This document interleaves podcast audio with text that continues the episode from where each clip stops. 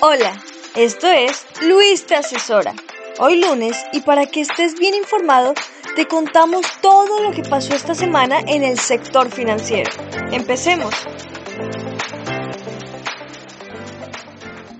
Hola a todos, como cada semana aquí en Luis Te Asesora estaremos platicando acerca de los principales indicadores financieros y económicos de estos días. Estamos terminando el primer semestre del año y me parece importante entonces hacer una especie de breve recuento de lo que ha pasado para tratar de entender un poco mejor lo que vendrá delante. Eh, me parece que hay señales mixtas, pero en términos generales yo diría lo siguiente. Eh, la primera es que la recesión en Estados Unidos se ve más lejana de lo que la veíamos en un principio.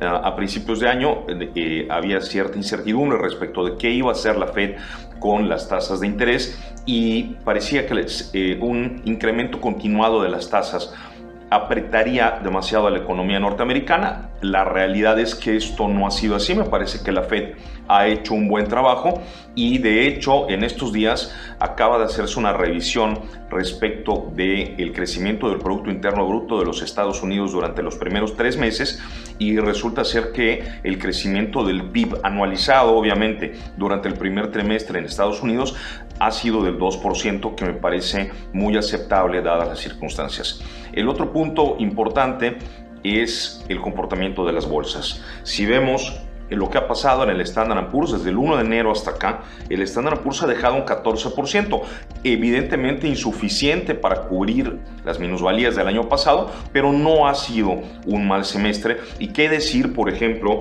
del el Nasdaq con un 36% de rendimiento del 1 de enero hasta acá. Evidentemente, en el caso del Nasdaq, que es un índice muy eh, inclinado hacia la parte tecnológica, todo el tema de la inteligencia artificial ha ayudado a empujar a este índice hacia arriba. La realidad es que eh, todas han subido, Apple, Microsoft, Tesla, vamos, las tecnológicas han tenido un estupendo, eh, un estupendo rendimiento.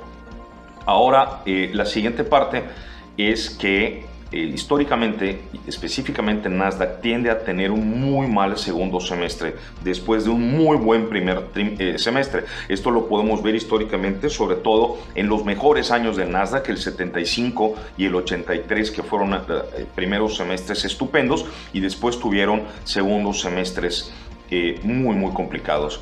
y el otro tema que me parece importante conversar es que las curvas de interés en renta fija están totalmente invertidas.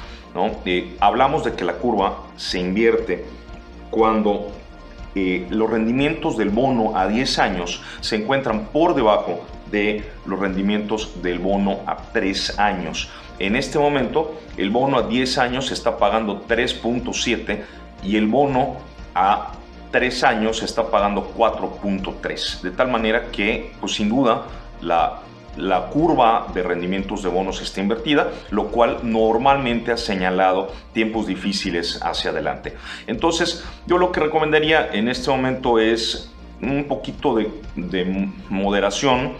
Eh, lo hemos comentado antes respecto de que está pagando tan bien en este momento eh, la renta fija en pesos que me parece una estrategia inteligente tener una parte importante de nuestros portafolios en renta fija pesos y la otra parte sí muy probablemente seguir adelante con, con la renta variable en dólares, sobre todo esperando, mm, yo ya no espero gran cosa respecto de las bolsas, creo que el Standard Poor's cerrará el año alrededor de 4.500 puntos, ya no es gran cosa lo que podemos ganar, pero sí creo que podemos esperar, dependiendo de las circunstancias políticas de este país, sí podemos esperar rendimientos vía tipo de cambio y sobre todo en el 2024, que es un año electoral.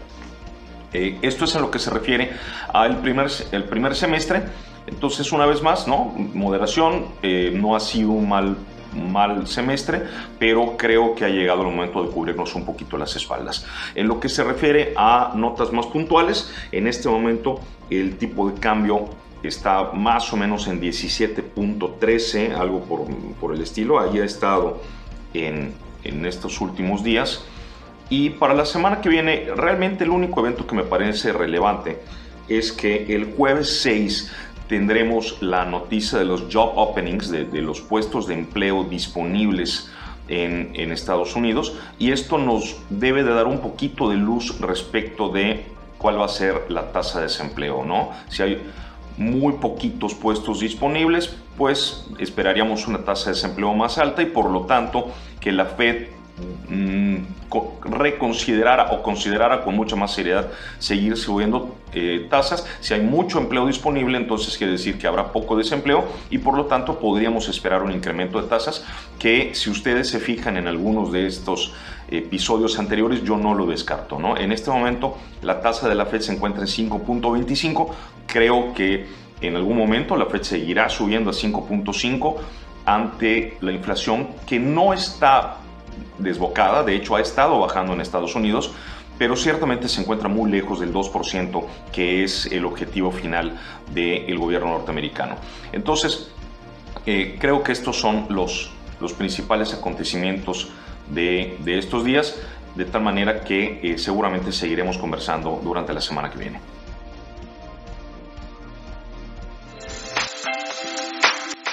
Esto fue el resumen de la semana. Te recordamos, esto es Luis te asesora. Gracias por escucharnos y te esperamos el próximo lunes para el resumen de la semana. Recuerda seguirnos en nuestras redes sociales, Luis-te asesora y en la página web luisachurra.com.